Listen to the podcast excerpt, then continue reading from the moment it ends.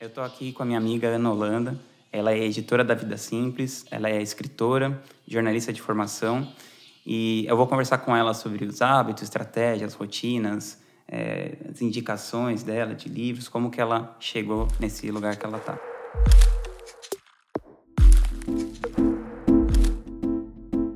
Ana, você acabou de lançar um livro sobre como se encontrar na escrita, que aliás o nome é Como se encontrar na escrita. Uhum. E eu queria que você contasse um pouco desse processo, desde quando você começou a escrever, até quando você percebeu que você tinha esse talento para é, ter um olhar apurado sobre a escrita das pessoas. E essa coisa que eu acho que é muito legal, que você chama de escrita afetuosa. Uhum. Explicar um pouquinho disso para as pessoas. Bastante coisa. então, assim, eu, a escrita ela sempre foi uma maneira de eu lidar é, comigo mesma, né? É, independentemente dela ser também aquilo com, com o qual eu trabalho, porque eu sou jornalista e eu tenho quase 25 anos no jornalismo, uh, a escrita, ela sempre foi uma maneira como eu conseguia lidar comigo. Então, eu sempre gostei de escrever muito sobre as coisas que eu estava vivendo, sobre o meu mundo interno. E o que era muito interessante é que, por muito tempo, isso era dividido em caixas na minha vida. Eu tinha a minha escrita, que era o meu mundo interno, que eram as coisas que eu pensava, que se passavam dentro de mim, como eu lidava com as minhas questões, com os meus problemas, enfim. Isso é um tipo de diário que você fazia? É, eu escrevia de vez em quando meio que como uma forma de desabafo, né? E Vai ser publicado em algum Não, lugar ou para você? Era meu, era comigo mesmo, até porque isso é um hábito antigo. A gente hoje está muito acostumado em ah, publica isso nas redes sociais. Eu falo, inclusive, para os meus alunos, a gente não tem ideia do quanto as redes sociais elas são incríveis para isso, né? Porque eu estou falando de um tempo é, anterior, inclusive, ao Orkut, né? Então, é, não, não tinha onde não publicar. Não onde publicar, né? Era tudo muito mais complexo. E, e aí tinha a escrita que era a escrita do trabalho, certo. a escrita profissional que daí eram fazer matérias, reportagens. Eu sempre gostei muito da parte da apuração, de conversar com as pessoas, de olhar para elas. Sempre preferia fazer pessoalmente. E eu, de uma, é, querendo ou não, o que acontecia é que a minha escrita ela acabava sendo uma escrita mais sensível. Uhum. Digamos que isso sempre foi uma certa característica da minha escrita.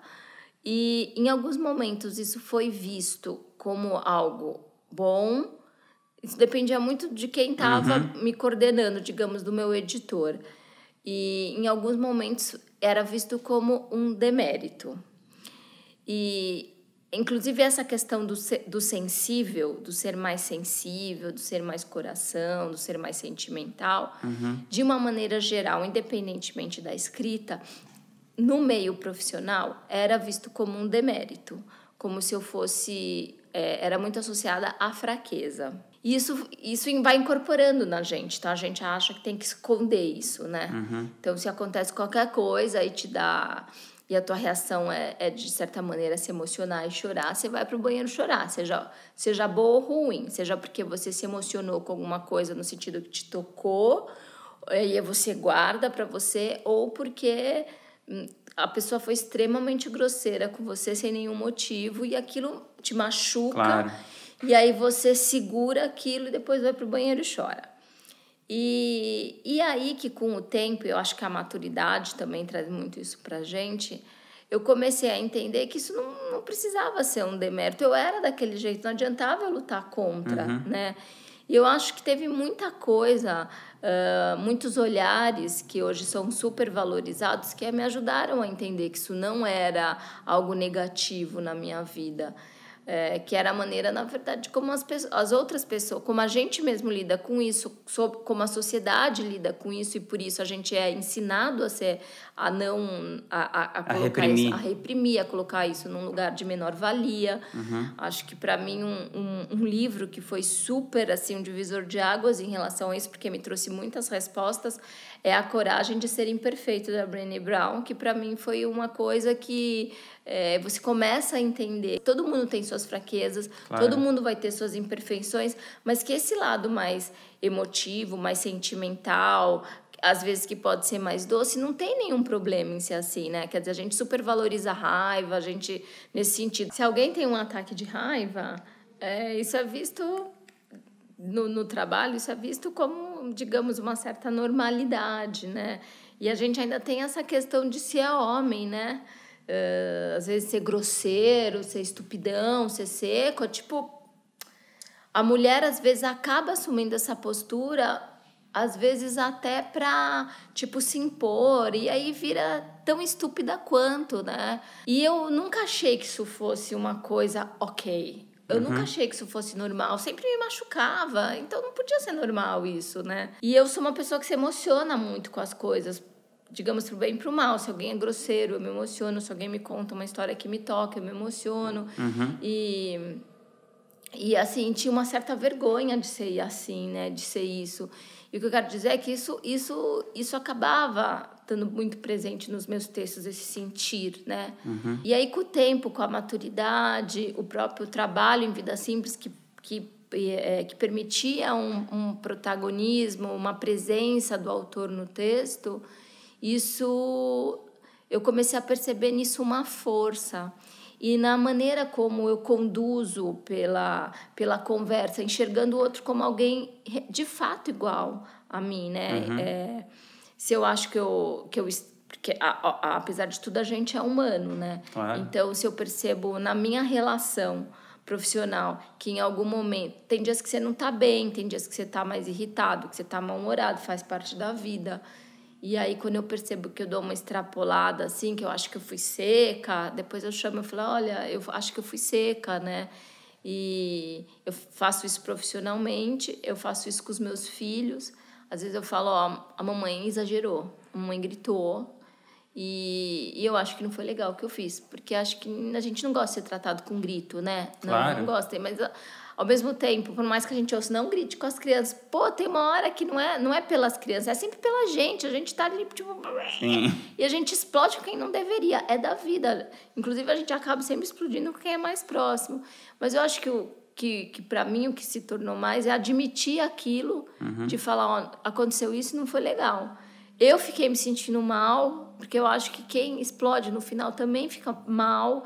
Eu fiquei me sentindo mal, eu acho que não foi legal para você. E eu tento criar essa relação com os meus filhos, sabe? E, no, e por trás de tudo isso sempre tem esse olhar de, de tentar é, é, olhar, enxergar o outro como uma pessoa como você, né? Uhum. Que eu acho que no fundo é isso. E eu comecei a perceber isso, é, é, que essa característica, e eu acabei não me soltando em relação a isso, ao texto, foi que eu comecei a ter o um retorno do tipo: seu texto, é, você conversa comigo você sabe o que eu quero ouvir pelo texto. Eu falei, cara, que é isso que eu converso com as pessoas? E, e, enfim, é, o que isso acabou virando a tal da escrita afetuosa, que é o que eu dou cursos hoje pelo Brasil, dou cursos para empresa, dou cursos para pessoas, em, nos meus cursos livres, que é mostrar para as pessoas como que a gente conversa através de um texto, como a gente escreve um texto que de fato marque o outro, toque o outro, transforme o outro, que se mantenha vivo. E, e as pessoas ficam muito chocadas quando assim, abaladas, na verdade, acho que é a palavra, quando elas percebem que não tem essa divisão que eu fazia uhum. lá atrás, sabe, de pessoal, profissional, tem a escrita, porque tem a vida no meio de tudo isso. Então as coisas elas estão é, intimamente relacionadas uh, esse teu sentir, às vezes, mais visceral, ou quem você é. Tem gente que fala, mas eu posso ter, eu sou uma pessoa que tem um jeito mais cômico, eu posso trazer isso para minha escrita? Deve, porque uhum. se você tentar camuflar qualquer coisa, do, eu vejo gente tentando ser, fazer uma escrita sensível no sentido de ser lacrimosa, sabe? Ah, eu vou fazer chorar, vai ser emotiva. Mas se aquilo de fato não é não é dela, fica falso, né? Então, se ela é uma pessoa uh, que é mais cômica, que leva, ou leva as coisas mais para o tragicômico ou para o dramático, aquilo tem que estar presente na escrita dela. Uhum. E é em qualquer escrita, é na escrita, da maneira como a gente se relaciona através da palavra. Hoje, cada vez mais, é, eu tenho percebido e eu tenho começado meus cursos dizendo: troque a palavra é, ferramenta e técnica, que em geral está do lado da escrita, pela palavra relação. Escrita é relação acima de tudo. A gente coloca a técnica mas no fundo ela é relação. Quando a gente coloca técnica nas coisas, é muito mais. É como se você, de novo, colocasse numa caixa, uhum. né? Colocasse ali algo que, te, que vai te blindar. Então.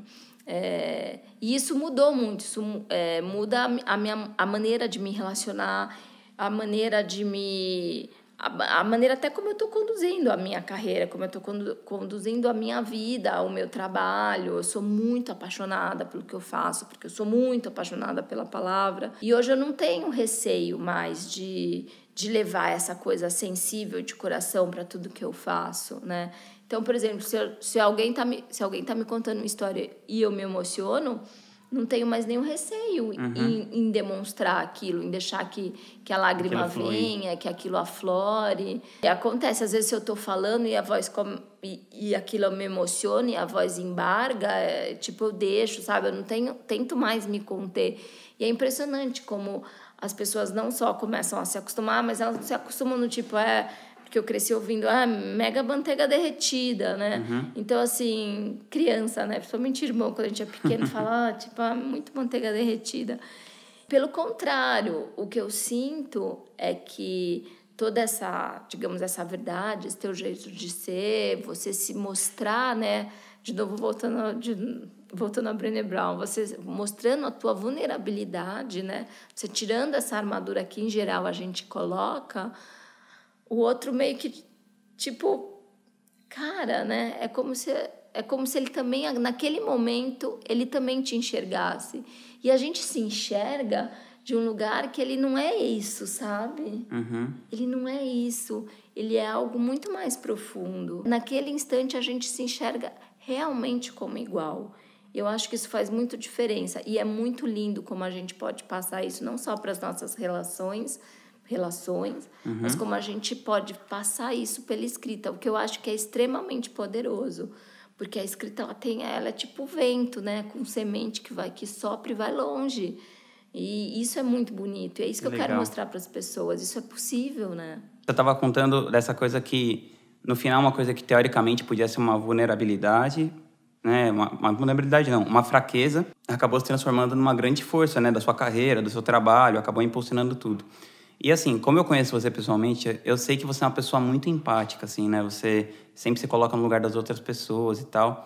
Que é isso é uma grande virtude, né? Mas você acha que algumas vezes você faz isso tanto que isso acaba prejudicando você mesmo? Você coloca outras coisas, na, na outras pessoas na sua frente e você acaba deixando de fazer coisas por você mesmo.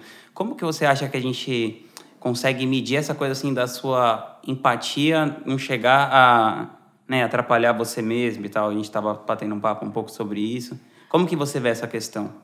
Então, eu, eu tô tendo que aprender a lidar com isso, porque junto com todo esse crescimento, ainda bem, né? Porque eu acho que é bom quando a gente percebe que alguma coisa que, que fala para um olhar de respeito quem, a quem a gente é e, e que fala de uma maneira de, um, de, de uma maneira de lidar com as coisas com mais amorosidade, com mais humanidade, né? De certa maneira, com coragem de viver no sentido da intensidade que a vida traz, isso acaba trazendo muita gente para perto e as pessoas querem, é, de certa maneira, um retorno. Isso cresce no sentido das demandas, né? As demandas uhum. aumentam. Desde mais gente te procurando, pessoas e empresas, e aí aumenta o teu volume de trabalho e pessoas também no sentido de que elas querem trocar uma ideia com você, elas querem te ouvir, elas querem compartilhar um, um projeto, querem que você analise o texto delas, e isso acabou é, acaba se transformando em algo muito grande, né? Algo que eu, que eu fisicamente, inclusive, não consigo lidar.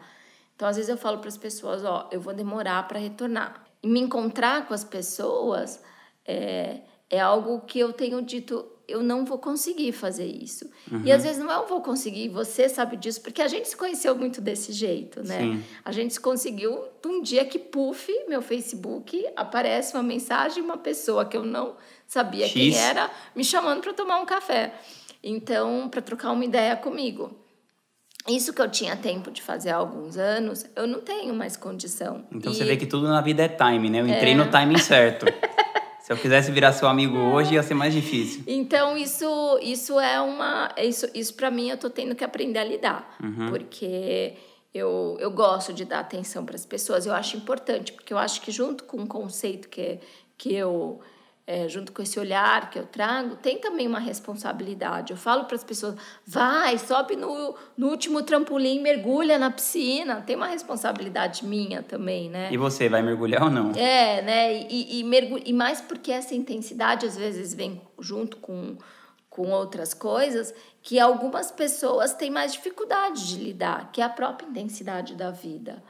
E, e aí, é, isso, isso para mim é está é, sendo um aprendizado. E eu acho que o maior aprendizado que eu tive recentemente foi com a doutora Ana Cláudia Quintana Arantes. Ah, ela é uma médica, ela tem um livro A Morte Onde é que Vale a Pena Viver, que eu super recomendo, porque é um livro sobre a vida, não é um uhum. livro sobre a morte, Sim. apesar do nome, porque aprender a morrer aprender a viver. Tem até a tatuagem aqui, Memento é, Mori. É. Acredito super. E aí, numa conversa com ela, é, que eu tive com ela, a, a gente acabou se aproximando bastante, e ela, por, por motivos, inclusive, porque ela quer que eu quer que eu esteja próxima dela para desenvolver é, formações junto a médicos, a estudantes de medicina, para trazer esse olhar mais humano mais por meio da escrita tal e da, da expressão.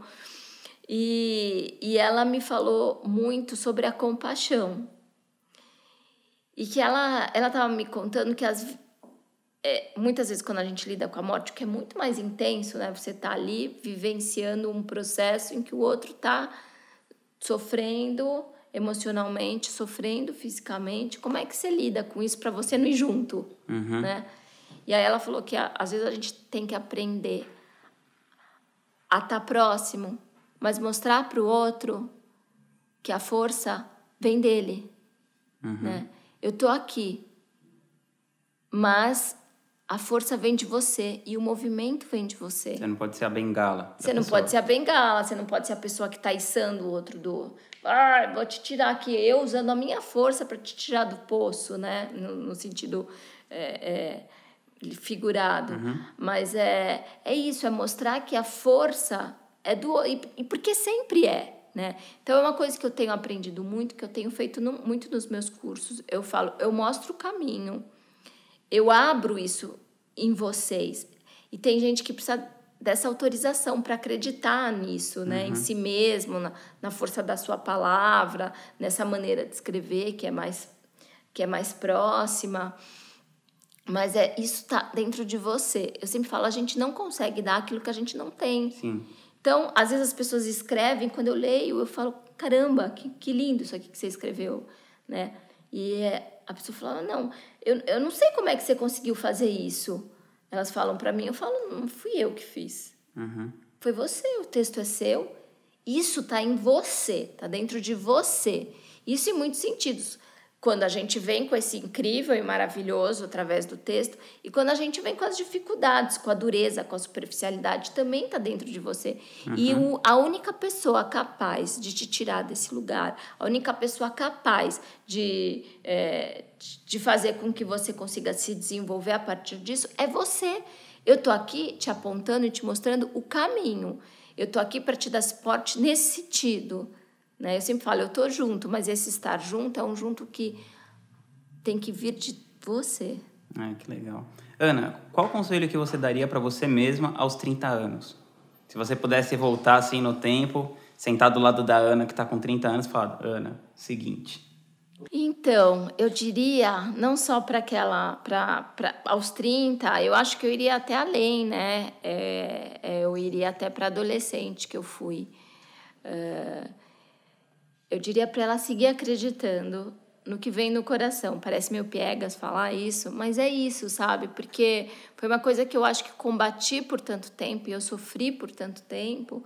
Então, essa voz interna, isso que às vezes guia a gente, mas que a gente tenta abafar porque parece que não combina com o mundo, sabe?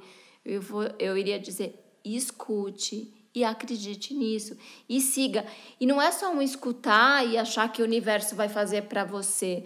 Uma coisa que eu aprendi muito bem depois dos 40, porque eu tô com 46 anos, é essa carinha que... de 30.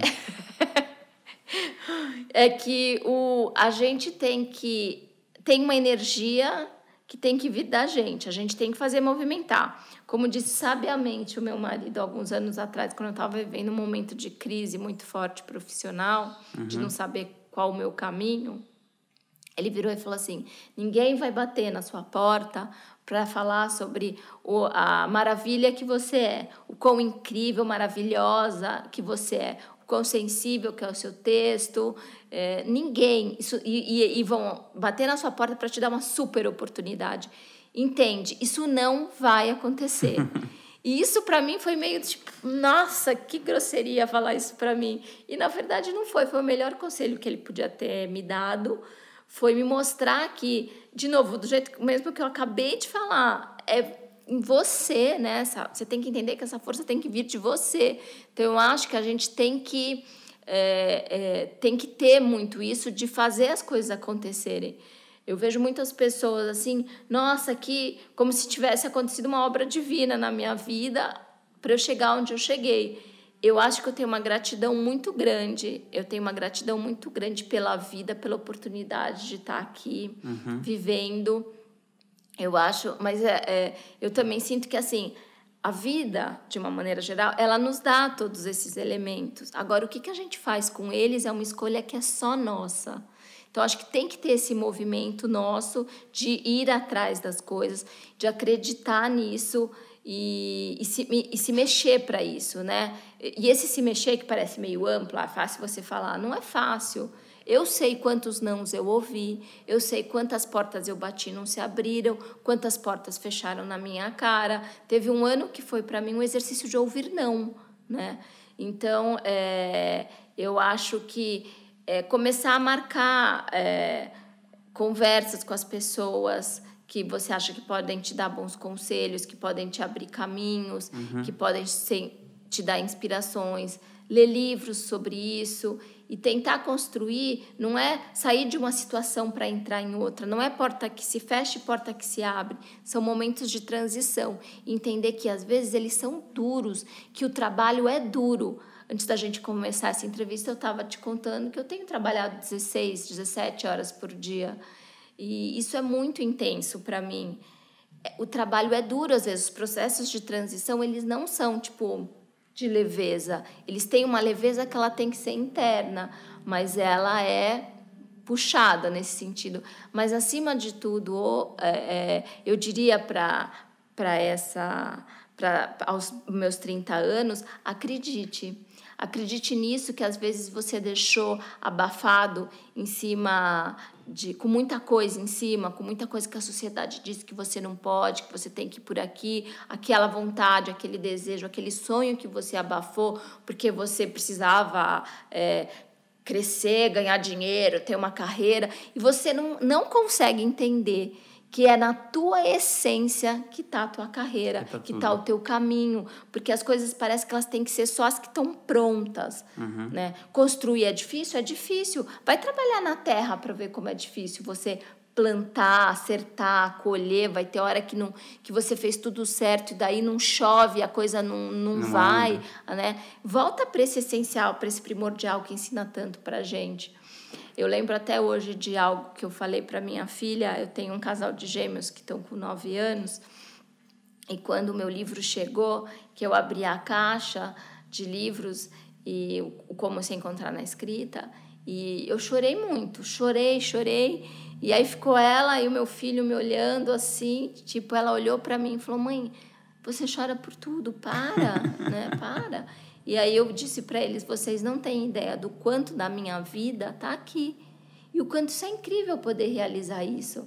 Porque hoje gente, eu fico meio emocionada de falar isso. Porque a gente vive num mundo que, de verdade, assim, é, é, eu, é, eu falei para ela: você vai passar uma boa parte da sua vida com as pessoas dizendo, não é, não ouça o que vem do seu coração, né? Porque você precisa pagar conta, né? Uhum. Vai viver aí de, de sonho, né?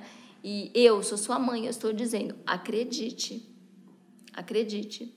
Então, eu acho que eu, eu, eu diria para essa para adolescente que eu fui, para mulher de 30 anos que eu fui, que sofria muito, né, que, tinha, que trazia uma angústia interna muito forte, acredite. Acredite nisso que bate tão forte dentro de você, que está te mostrando um caminho que você está tentando abafar dentro de você. Mas, mas era uma angústia de, de atender uma expectativa da sociedade, nesse é, sentido? Era, era uma angústia de que, de que as coisas precisavam ser compartimentadas, sabe? De que eu tinha um sentir que tinha que ser do meu mundo interno e pessoal e um outro profissional que você tinha que ser dura, né? Que você tinha que fazer as coisas acontecerem, que você tinha que construir uma carreira, ganhar dinheiro. E a gente não consegue fazer a conexão das duas coisas, uhum. né? A gente não consegue entender que é nessa essência, que é, é no respeito de quem a gente é, que está o nosso caminho. Inclusive o caminho profissional, inclusive o caminho financeiro, está muito mais atrelado a isso, sem se machucar, sem se dilacerar tanto, né? Sem se pode ser forte o que eu vou dizer, mas é real, sem a gente se matar. A gente vai se matando sem perceber, né? A gente vai minando a nossa força sem se dar conta disso, com as nossas metas malucas, não é nem as nossas, é a do outro, uhum. né? a da empresa, né? E saber que esse processo de transição ele pode ser duro, ele é muito duro, né? Eu acho muito não é pede demissão e vai loucamente empreender, Sim. né? Eu não sou adepta, muito adepta a isso. Eu acho que a gente tem que ir sentindo onde a gente dá os nossos passos. E o trabalho é duro para fazer isso. E agora que você está nessa fase de transição, que você está contando assim, pô, tô trabalhando 17 horas por dia, 16, isso aqui. Mas como que você, você se planeja para, tipo assim, você fala assim, ah, beleza, eu vou fazer isso por seis meses, porque eu tô me estruturando assim, assado. Porque eu vejo que às vezes as pessoas. É, tem gente que eu encontro, e toda vez que eu encontro a pessoa, ela fala, ah, eu tô numa fase de transição. Aí eu encontro a pessoa daqui a um ano, ela fala, ah, eu tô numa fase de transição. E você vê que a pessoa tá sempre sugada, assim, por, uhum. por demandas externas, e ela fica sempre nessa de tô numa fase de transição e tal. E, e aí, às vezes, ela, sei lá, por exemplo, algum amigo meu que eu falo uma coisa tipo assim, cara, é, sei lá, você precisa parar de fumar, por exemplo. Ele quer parar de fumar, e ele sempre fala que ele tá parando de fumar. E aí, quando eu encontro ele, eu falo, meu, e aí? Ele fala, putz, mas é que agora eu tô numa fase de transição, meu trabalho tá muito estressante, minha namorada não sei o que lá, o cachorro comeu meu trabalho. E aí, o cara nunca olha para alguma coisa que ele realmente quer olhar. Assim, como que você acha que isso pode ser encarado? Todos os processos de transição, sejam lá qual for, eles vêm junto com uma coisa chamada medo, uhum. que é forte, que é pesado. E, e, é, é, é, e eu vivo isso, eu não estou fora disso, uhum. né? Eu, a, cada passo que eu dou, cada escolha que eu tomo, eu também venho cercada de medos, né? E, e aí você pode falar, eu tenho, eu tenho filhos, é, as, as minhas decisões têm que ser muito bem pensadas, né? Sim, Porque claro. é, não é só você e Não é só eu, se der tudo errado, do tipo problema. Não, se der tudo errado, eu, eu digamos, no sentido mais é, figurado mais duro também, não sou só eu que passa fome, é toda a, a, turma, né? Nesse sentido. Mas é, eles vêm muito junto com medo. Eu vivo isso o tempo todo. Medo das minhas decisões, medo do próximo passo que eu vou dar, medo do que vai acontecer se eu tomar essa decisão que parece ser que eu, onde eu vou ter que realmente fechar uma porta para tentar abrir outra. Uhum. Elas vêm cercadas de medo e é por isso que a gente fica, não, estou numa transição, estou numa transição, porque a gente tem medo desse passo que parece maior. E aí eu vou de uma maneira muito breve fazer um comparativo é, que é, uma vez eu ouvi uma, estava vendo um, um programa é, do Homem Peixe no canal Off. Uhum ele fala ele fala muito sobre é, em que ele falava sobre a meditação ele estava meditando em frente ao mar e é o Pistile e aí ele olhava e falava assim que a gente tinha uh, muito medo desse mar uh, porque a gente tinha quando a gente chegava na profundidade do mar que é tão amplo e tão silencioso, a gente tinha muito medo. A gente tinha medo do que é amplo, do que é grande, de estar ali. E aí eu, aquilo me tocou, mexeu demais comigo. Aquilo acabou virando uma, na época eu acabei fazendo uma capra para a vida simples sobre isso, sobre essa questão do, do silêncio, né, dessa como a gente faz para encontrar a calma, porque eu acho que a gente está tão em busca disso, mas a gente se auto-sabota o tempo todo, porque o silêncio, esse lugar de calmaria, é, dá medo, porque a, o que, que, vai acontecer com você se você tirar toda essa pressão, toda essa demanda e de repente você tiver apenas que lidar com você mesmo? Uhum. Apenas que lidar com o seu silêncio. Se você tira todo o barulho, pode ser enlouquecedor, porque você mergulha num lugar muito amplo, num lugar de muitas possibilidades. Então, as transições vêm junto com isso. E isso dá medo, porque você é como se você entrasse num lugar amplo e de muita intensidade e, e de muita liberdade. Isso é assustador, que é a intensidade da vida. Como é que eu vou lidar com tudo isso? Como é que eu vou lidar? Eu acho que, na verdade, isso está é, é, tá muito atrelado à, à essência humana, né? que é o nosso, acho que a gente vive nesse com todas essas distrações, porque talvez mergulhar nisso nesse lugar tão profundo que não é só nas suas escolhas, mas é é o tempo todo dentro de você Por que mesmo. você está fazendo o que você está fazendo, né? O que você e se você tirar tudo, se você tirar esse estresse, essa loucura, o que que, que sobra? sobra né? E como a gente lida com o que sobra? Então, às vezes, a gente vive um eterno momento de transição, se auto-sabotando o tempo todo. Eu não estou me tirando disso, porque eu faço isso o tempo todo. Uhum. Eu vivo esses medos e eu fico me questionando: você está com medo do quê? E às vezes é muito claro, eu até brinquei com você. A onda às vezes é tão grande e você olha para ela e fala assim: será que eu vou conseguir surfar nela? E aí você pode, ou você surfa, ou você vai ser afogado e tragado por ela, uhum. né? Então, é, eu acho que o tempo todo a gente está sendo tragado. É tipo, se tá com medo, vai com medo mesmo? Vai, vai com medo mesmo, né? Então, eu acho que existe um lugar que é muito profundo dentro da gente e que está muito conectado com a vida, né? Então, a gente, esses momentos de transição, eles são difíceis porque eles vêm junto, muito junto com o medo, o tempo todo, tempo todo. A gente tem essa coisa de não acreditar, né? De não acreditar na gente mesmo, de não acreditar na vida, na intensidade que vem junto com ela. E aí? E quando eu estiver lá? E quando eu estiver diante de mim, perceber essa amplitude que existe, o que, que eu vou fazer com isso? Você acha que isso é muito da coisa que a gente, essa nossa dificuldade é, de viver no, no presente, assim, né? Porque a gente está sempre angustiado pelo passado ou ansioso pelo futuro que, que você, como que você acha que a gente pode estar tá mais no presente e menos porque eu acho que esses sintomas de medo e tal, ou ansiedade, eles vêm muito disso, né? De você estar tá ou angustiado com o que já aconteceu ou preocupado com o que vai acontecer. Ah, sim, a gente está o tempo todo. É, eu acho que tudo isso faz, faz parte de um grande movimento da gente estar tá sempre, sem, sem perceber, a gente está sempre se auto-sabotando, sabe? Uhum. Então, é, ou a gente fica sofrendo pelo passado, ou a gente fica ansioso pelo, pela, pela agenda de amanhã, pela agenda da próxima semana, e a, e a gente acaba não, cons, não conseguindo é, tá aqui, né? Tá vivendo isso aqui. Porque quando tá... você tá vivendo exatamente o momento que está acontecendo, né? Que nem agora, eu tô aqui super concentrado no que está falando, tem um monte de preocupação, mas eu não estou preocupado com A, B, C, D, não estou ansioso pelo que vai acontecer amanhã, não estou pensando no que ruim aconteceu ontem.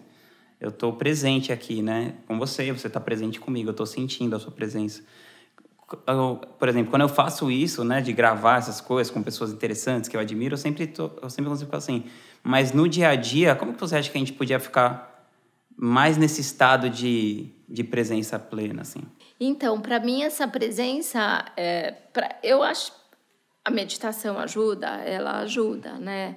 É, uma coisa que eu gosto de fazer muito, que me, que me, me traz não só para a presença, mas para eu eu sempre falo muito de buscar a essência, de encontrar a beleza, a poesia no, no, cotidiano, no ordinário, na vida que a gente leva todo dia, porque a vida não se faz no extraordinário, no incrível, né?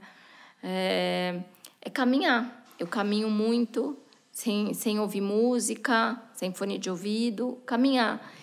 Sentir cheiro das coisas. É, é, é muito impressionante, assim, como isso vai vai te trazendo. Essa coisa sensorial, assim? Sensorial de referência, sabe? Tipo, pôr o pé na terra, é... sentir o cheiro de alguma das coisas. Ontem, por exemplo, eu estava indo almoçar, estava se armando um vendaval com uma chuva. E aí eu saí ali porque eu precisava ir comer, tinha que ir, fui a pé. E aí aquele sentimento de dar do vento vindo, da chuva vindo, da terra começando a ficar molhada, porque mesmo na cidade a gente sente esse cheiro de terra molhada e nem se dá conta mais disso. E aí naquele quando você respira aquilo, você fala assim, cara, é isso, sabe? É, é, essa conexão com isso que parece meio besta assim, dessa dessa essência, de sentir cheiro de terra, sentir vento, sentir cheiro das coisas, de flor, do caminhar, da percepção que tem borboleta na cidade, que tem árvore, que tem folha caindo. Para mim, assim, é de uma é de uma lembrança tipo quem eu sou, por que eu tô aqui, né? As coisas elas não são isso, não são quem eu, não sou quem eu estou, né? Eu não posso achar que eu sou a super hiper master da vida simples, ou que eu sou a diretora disso, ou que sou o CEO daquilo, dono disso ou daquilo. Cara. Isso não tem nada a ver com quem você é, né? Não tem nada a ver. Isso aqui, e a gente confunde muito, porque a gente começa a olhar desse lugar que você está, a escrever do lugar em que você está. Escrita saindo do lugar que você está é a coisa mais comum que tem. Não é de quem você é. A escrita é. não pode sair de onde você está, tem que vir não, de quem você é. quem você é. Então, assim, essas coisas que são super simples me lembram muito. E me lembram a ponto de ontem eu tá coisa que a gente sempre pensa de novo que essa esse momento de tal da presença vem se eu for ali pro meu cantinho de meditação acender um incenso sabe? Tem tipo um lugar. Sentar na frente do mar. É um lugar especial. Sentar na frente do mar um lugar especial um lugar zen na minha casa não que não possa, não que eu acho que você não possa praticar isso. Mas eu estava, coisa a mais, sentada lá sofá, no sofá, de pijamão, assistindo televisão, né? E aí eu olhei para o meu lado, estava o meu filho, Lucas, sentado do meu lado, jogando. Gente, nada zen, jogando videogame, coisa que criança faz muito. E aí eu olhei para o lado e assim, naquele instante eu mergulhei profundamente no sentimento que ele é para mim, no que ele é na minha vida. Cara, imediatamente meu olho encheu de lágrima. É como se você mergulhasse naquele instante numa fatia de amor profundo. Aí eu olhei para ele, aí eu peguei a mão dele, toquei nele, eu olhei para ele, ele olhou para mim, ele olhou para mim e falou assim: "Eu te amo, mãe". Aí eu falei: "Eu também te amo muito". E assim, naquele momento foi uma presença enorme, absoluta mergulhei profundamente, lembrei o que quer viver, lembrei o que é que está aqui. E eu acho assim, a gente, é, a gente esquece isso, sabe? A gente é, tá aqui olhando para você de fato, estando aqui olhando nos teus olhos, é, um, é de uma presença enorme, né? Hum. Eu não preciso criar uma situação extraordinária para estar tá aqui. Eu não preciso ir para nenhum lugar extraordinário. Ontem mesmo uma uma amiga, uma aluna que se tornou amiga me escreveu para dizer: Você depois passa no meu Facebook e lê o texto que eu escrevi sobre o meu irmão.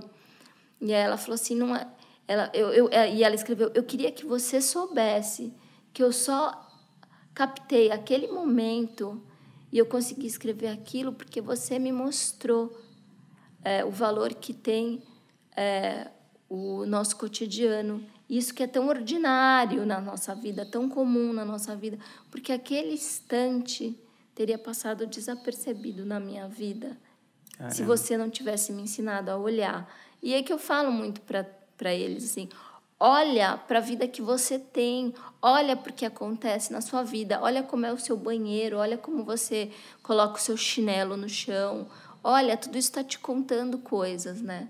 Essa coisa de escrever é vem muito do observar, do né? observar e de você se deixar ir, né? Porque isso de, de, de, de olhar para quem está ali no teu lado e mergulhar na profundidade que existe de, de, relação. de, da relação e daquele sentimento entre vocês, faz naquele milésimo de segundos tudo faz sentido, a vida, a vida vale a pena. E naquele milésimo de segundo você podia até mesmo morrer, porque fez um sentido enorme a tua vida. Que legal. Isso é presença.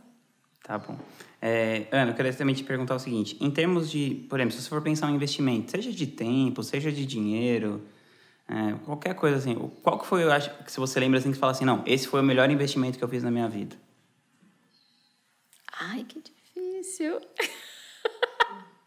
eu acho que foi o investimento de tempo de tempo, é, de eu ter encontrado tempos, tempos diversos para essas conversas que fizeram tanta diferença no momento tão essencial. As conversas que a gente teve, eu acho que me transformaram. As Muito conversas legal. que eu tive com algumas outras pessoas naquele meu momento de uma necessidade de transformação que eu tinha, de mudar, de insatisfação, porque a insatisfação é incrível, assim, a satisfação é um sentimento muito bom, que te move, né? Sim.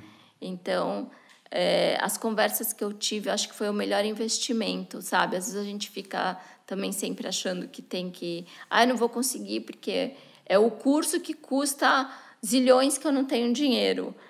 É o investimento de tempo com o outro. Eu acho que ele é muito rico. Então, as conversas que eu tive em, em momentos muito pontuais, que eu me dei tempo para aquilo, uhum. para estar tá ali, para conversar com as pessoas, para buscar é, um caminho, foram muito importantes. E tem, tempo hoje é algo que é, é, um, luxo. é um luxo, né? Você, é, eu brinca, meu marido brincava comigo. Esse é o ano que você vai ter dor de estômago de tanto café que você toma com as pessoas. Porque era o tempo que eu dedicava a ter essas conversas com as pessoas. Então foi muito rico. Tiveram o livro sempre ajudou, mas enfim, eu acho que talvez é, não tem nenhum o curso da vida assim o, o que uhum. tenha de fato vou fazer uma autopropaganda as pessoas costumam dizer que meu curso é um divisor de águas na vida delas eu concordo é. eu já participei assisti umas aulas é isso mesmo é.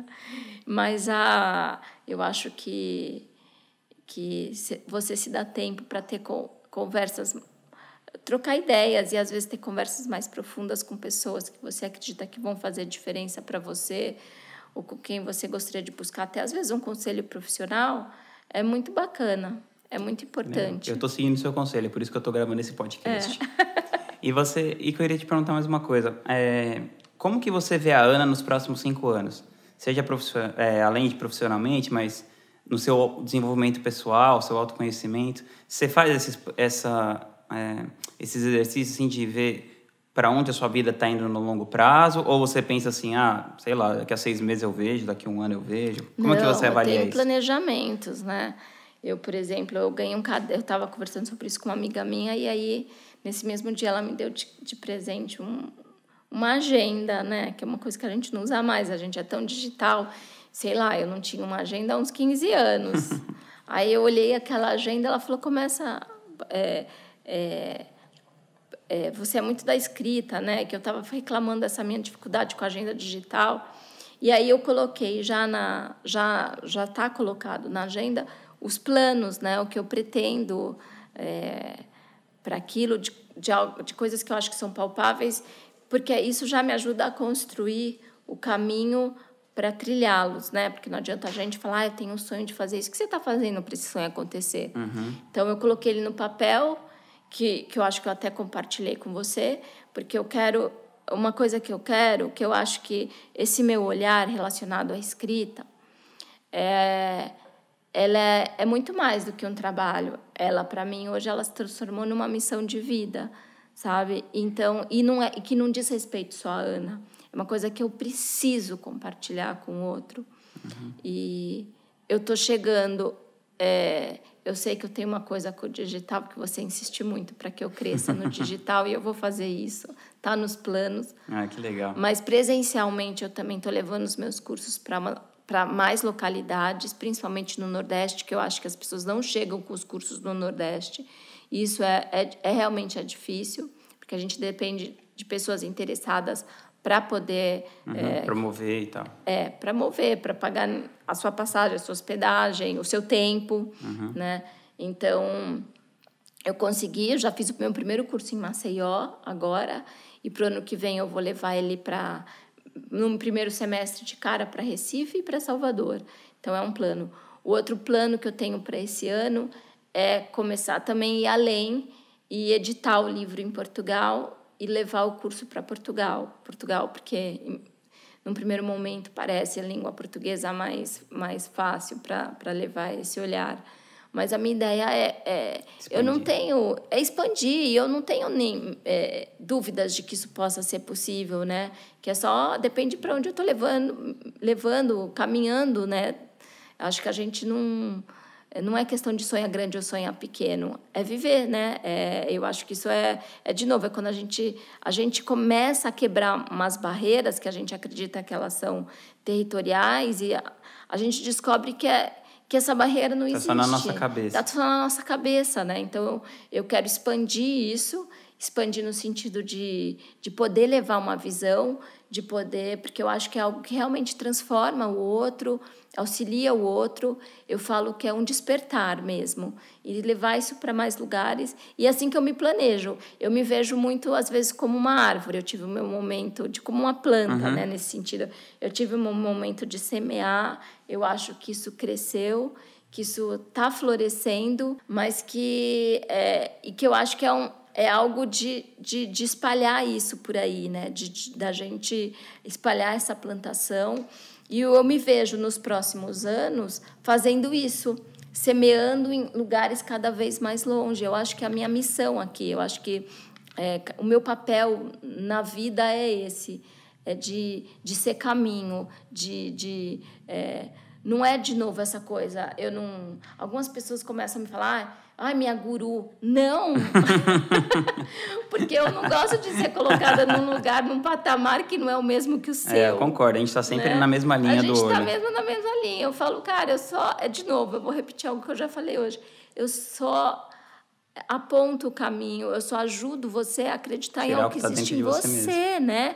Então é, é meio o meu papel mesmo de, de mostrar, de abrir o caminho, de apontar e que a partir daí você consiga caminhar. Eu acho que é uma a gente está muito perdido nesse mundo, né, na nossa, no nosso papel, na nossa função, no porquê que a gente está aqui, na, na, nossa existência aqui.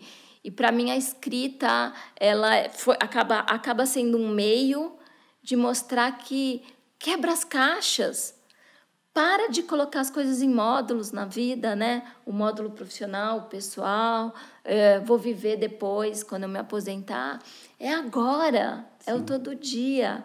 Faça isso com intensidade. Eu acho um, um sinal muito claro que a pessoa está tá num caminho legal quando ela quando você pergunta para ela como que você se vê no futuro ela fala quero fazer mais do que eu estou fazendo é quero fazer então eu sou absolutamente apaixonada se disser que eu não vou poder fazer isso eu vou ficar muito eu quero seguir de alguma maneira eu quero seguir com isso essa para mim é, é a estrada que eu quero caminhar ah que legal e Ana onde que as pessoas podem encontrar mais o seu trabalho é, suas redes sociais, seu site? Então, eu tenho o meu site, que é onde a pessoa consegue visualizar todo, tudo que eu faço, né? Os meus livros, os meus cursos é, são, em São Paulo, pelo Brasil, que é o anaholanda.com.br.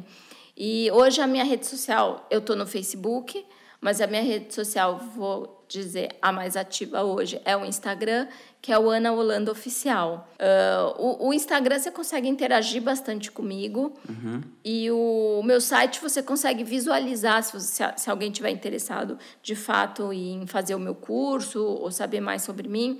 No site você consegue visualizar a minha agenda. Eu tô com. Eu acabei de lançar, eu tô com a agenda até maio já colocada no site, onde eu vou estar, tá, qual curso eu estou dando, que dia, que mês, né? Uhum. Em que cidade. Então a pessoa já pode se programar por ali. Quem quiser entrar em contato comigo, é, também dá para entrar em contato pelo site, por e-mail, tem a, a área em que você pode escrever para mim. E enfim, hoje, hoje eu falo, hoje é tão fácil, né, a gente acessar Sim. as pessoas. E eu sou uma pessoa que, como eu já falei aqui, eu respondo. Que legal. Ana, muito obrigado por você ter vindo aqui. Foi uma delícia conversar com você. Espero que a gente se veja logo aqui de novo. Obrigada.